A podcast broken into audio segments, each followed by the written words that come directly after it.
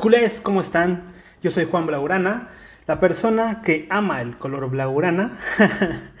y en este nuevo episodio de Desmarca Culé, eh, el cuarto episodio, les traigo cuatro temas eh, que vamos a tocar, que vamos a hablar el día, el día de hoy. Bueno, el primer tema que vamos a tocar va a ser la, la salida de Messi del Barcelona. Estoy un poco retrasado con las noticias, lo sé, perfecto. Estuve un poco complicado la semana pasada, pero hablaremos del tema, de su salida eh, de la situación económica del Barcelona, del equipo que formó el Paris Saint Germain y del fair play financiero. Sí, todo eso y mucho más eh, hablaremos en este podcast, así que vámonos.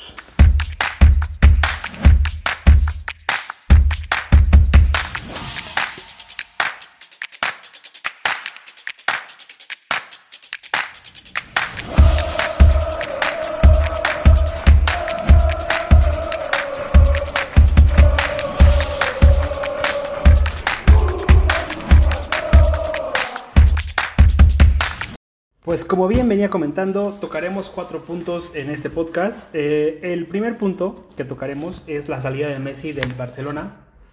Una salida, eh, como en mi anterior eh, podcast hablé, inesperada. Inesperada porque, bueno, como bien todos sabemos, todo el verano se estuvo platicando que la situación ya estaba, que estaba hecha, que solo era una firma con, con, Messi, que era para la foto. Messi tuvo que irse a Argentina, bueno, a Brasil propiamente para la Copa América.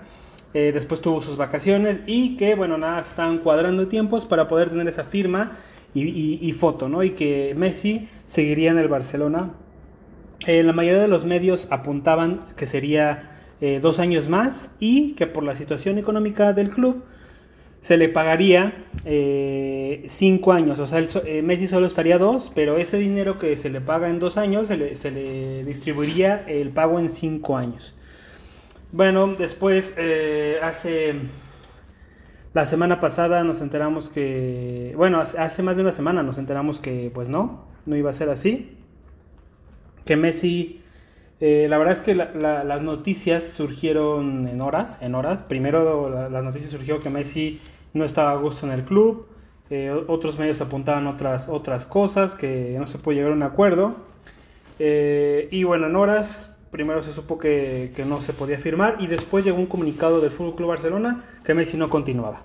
Posteriormente, eh, como lo mencioné en mi anterior podcast, Laporta dio una conferencia de prensa al, otro día, explicó la situación económica, explicó que eh, la deuda que, y, y todo la malversión de, recursos que dejó la anterior junta y eh, por, por, el motivo por el cual no podía fichar, bueno, fichar, renovar a Messi, ¿no?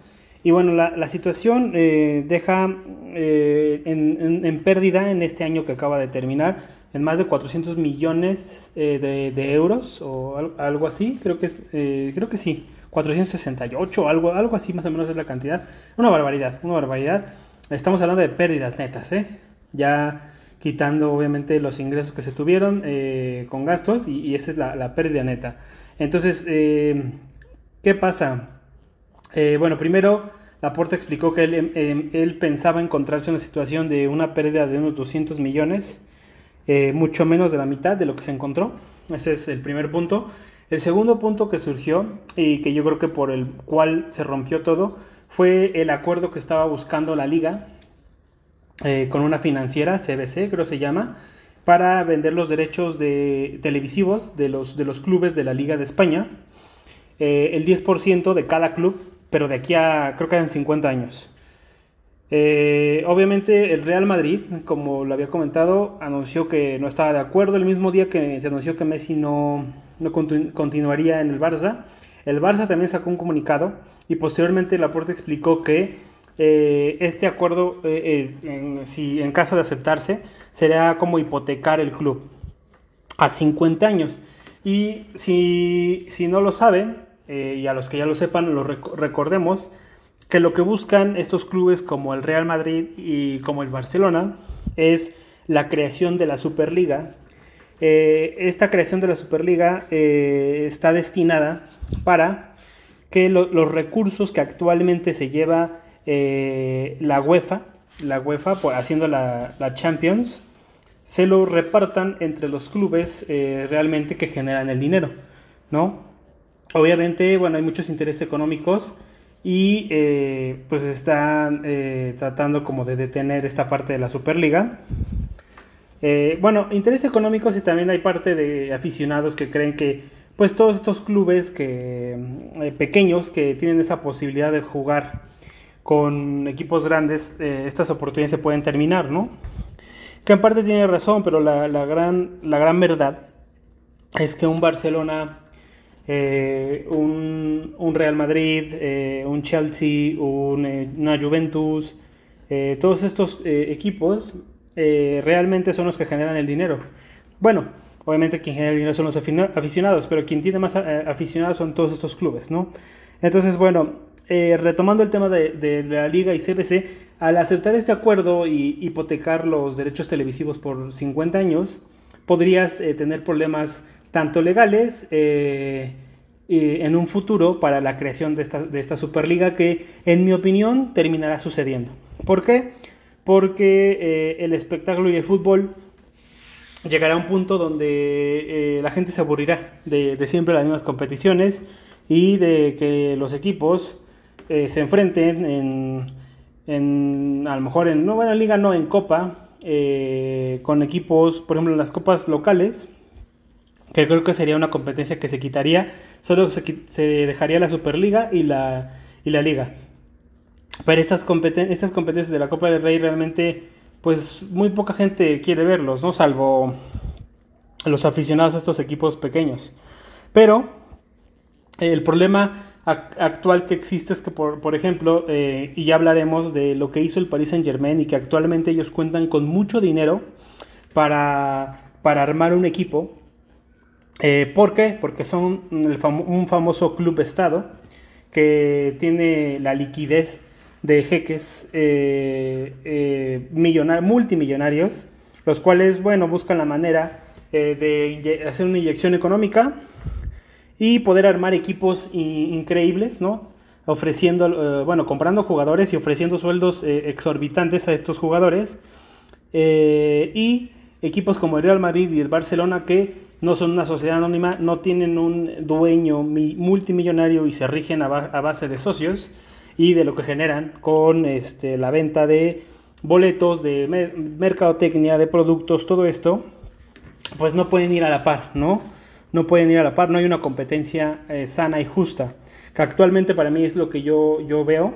Eh, siento que estos equipos están eh, desbalanceados, con muchos equipos de, Europa, y ya lo veremos, ¿no? O sea, bueno, de aquí, de, la salida de Messi y de la situación económica del Barcelona, quiero saltar al equipo que formó el Paris Saint Germain, ¿no? O sea, el, equipo de, que formó el Paris Saint Germain es como un equipo si jugáramos al FIFA, eh, eh, y tú dijeras, ah, bueno, me voy a poner a fichar, voy a armar un super equipo, y ficho a Ramos, y tengo a Neymar, y tengo a Mbappé, tengo a Messi, Donnarumma, eh, no me acuerdo el, el lateral que, ficharon, y obviamente con los jugadores que ya tenían, ¿no? Icardi, Draxler, Di María, Berratti, este... Entonces, son muchísimos jugadores. Eh, todos estrellas desde, su selección. Obviamente, bueno, tienen al que para mí, bueno, aunque se haya ido al París, es el mejor eh, jugador de la, de la historia, eh, Messi. Tienen a Neymar, que bueno, Neymar realmente, yo les voy a decir, les voy a ser sincero, yo creo que la carrera de Messi y de Neymar se acaba pasando el próximo mundial, que es en año y medio. realmente no creo que, y aunque a Neymar le queden muchos años, viendo cómo se toma de serio los entrenamientos y sus vacaciones. No creo que le dé para más, como un típico Ronaldinho. Y Mbappé tampoco creo que se quede en París, ¿no? Yo creo que sí va a terminar en el Real Madrid. Pero bueno, actualmente por lo menos va a tener unos dos años de un equipo muy, muy competitivo eh, y eh, pues lleno de estrellas, ¿no? que en, más adelante eh, platicaremos de cómo gestionar todos esos egos, ¿no? Porque no creo que sea fácil tener a un Ramos, tener a un Messi, tener a un Neymar, tener a Mbappé y poder gestionar a todos estos egos que son estrellas mundiales y querer quedar bien con todos, ¿no?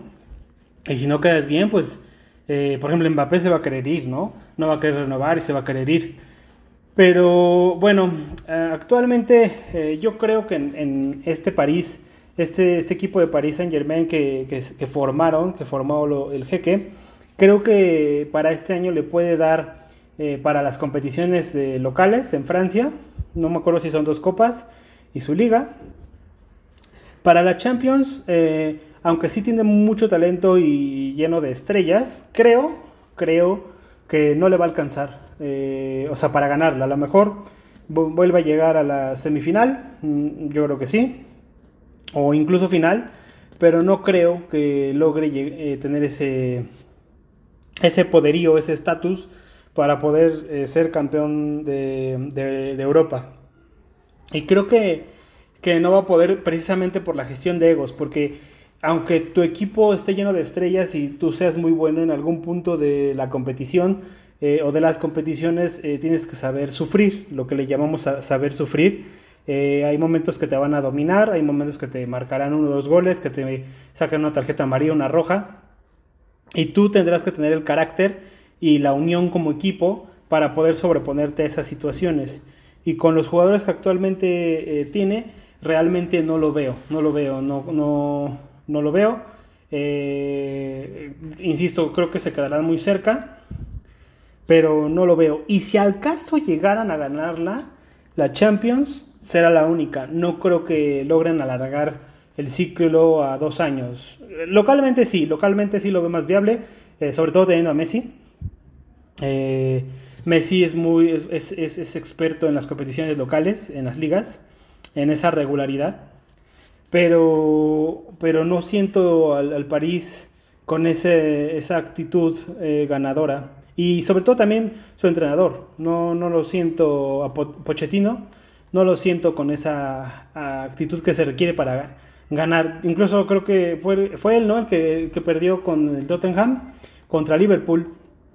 Y lleva su Tottenham, la, la verdad es que eh, me dio mucho coraje que pasara. O sea, no, no practicaba ningún, ninguna clase de fútbol. Eh, merecía pasar Guardiola, lamentablemente. Bueno, en ese caso creo que fue, no fue Guardiola, fue el Ajax. El Ajax de Ten Hag me, lo merecía más, pero lamentablemente eran muy jóvenes los, los, los jugadores del Ajax y no supieron gestionar esa presión. no, no, supieron saber cómo sufrir y, se las volteó el Tottenham. Pero en el Tottenham de Pochettino, eh, hace unos años, no existía tanto ego y había una parte más como de comunión de equipo que creo que el París actualmente, bueno, desde hace unos años no tiene eh, y actualmente no tendrá. Para mí esa, esa hambre de, que tenía la tuvo cuando le, metió cuatro goles al Barcelona en esa eliminatoria y lamentablemente para ellos estaba Luis Enrique en, como director técnico del Barça y logró revertir la situación y hacer una hazaña de meter seis goles. Después de ese, ese año, yo nunca he visto a París con esa sangre y esa hambre requerida, ese carácter para poder eh, ganar eh, una Champions, que sí, que sí necesitas. O sea, es algo que, se necesita eh, para, en mi, en mi perspectiva, más allá de, de, tu estilo. Digo, si tú tienes un estilo definido y tienes la intensidad que se requiere, es más fácil eh, tener el carácter eh, para poder eh, tener, sobrellevar la situación cuando no esté a tu favor en esta competición, porque es una eliminatoria. O sea, aquí si te equivocas en un, un día, quedas fuera, ¿no? No es como una liga local que aunque falles un partido, pues fallas, dices, ok, el siguiente fin de semana me puedo reponer. Aquí no es así. Entonces, bueno, eh, el, siguiente punto que quiero tocar es, tiene todo que ver, es la parte del fair play financiero, que eh, quiero hacer énfasis, eh, todas las demás ligas, más allá de la, francesa, que también, todas las demás ligas fueron flexibles con esta parte, precisamente por la tema, el tema de la pandemia. ¿sí? ¿Y qué pasa con, con el tema de la pandemia? Bueno, eh, por ejemplo, eh, yo no, entiendo muy bien el fair play en, otros eh, países como Francia, como Inglaterra, como Italia, pero en la parte de España, por lo que entiendo, es que hacen un neteo entre tus ingresos y tus gastos. Y ese es tu, tu límite salarial, ¿no? Y tu límite creo que también para fichar. Entonces, eh, obviamente, eh, todos los equipos, bueno, todos los equipos en general, pero hablando de la, de la Liga Española que no fue flexible, tuvieron una pérdida de ingresos bastante elevada. Yo creo que más, perdieron más de la mitad de sus ingresos por toda esta pandemia y sobre todo que no, no, la gente no pudo ir a los estadios, no hubo fútbol sin, sin personas, pero obviamente eh, la gente no iba a los estadios, no se ganaba en taquilla, la gente no iba a los museos como en el Camp Nou, que existe un museo para, eh, para que lo vayas, lo visites, veas los trofeos, te tomes fotos. Eh, toda esa parte también genera ingresos en, en, el, en, el, club y en los demás clubes. También hay gente que va. toda la, la parte de marcas, yo creo que muchas marcas no, no, no, se acercaron precisamente por lo mismo, ¿no? De que no iban a tener el mismo alcance y también estas marcas tuvieron pérdidas precisamente por lo mismo de la pandemia, ¿no? Tuvieron sus mismas ventas, entonces la parte de patrocinios y de, este, de distribución de, producto, eh, bueno, más bien de marketing de producto, eh, redujeron, es lo primero que reducen en las empresas y lo destinan a, otras cosas, ¿no? Para una reducción de costos, eh, otras cosas que te van a dar liquidez eh, rápida eh, que invertirle a, patrocinadores y, mercadotecnia. Entonces, bueno, aquí creo que el presidente de la Liga Española, Javier Tebas, es una persona bastante despreciable, tengo que decirlo así, y con, todas las palabras, porque creo que al, al castigar no solo el Barcelona, que yo soy aficionado al Barcelona y lo lamento por, el equipo al que apoyo, pero también por todos los eh, equipos de la liga. Creo que está cometiendo un grave error porque al, no ser flexible en esta situación económica, lo que genera es que mucha, existe una fuga de talentos, como actualmente existe fuga de talentos en, países tercermundistas que eh, hay mucho talento pero eh, no hay dinero, es la misma situación, ¿no? Entonces estas personas que son talentosas pero no hay dinero los llama otro país primer mundista y, eh, y aceptan y se van, ¿no? Y entonces todos esos talentos que son muy importantes para el país se los lleva a otro, a otro, se van a otro país. Y es lo mismo que pasa en el fútbol.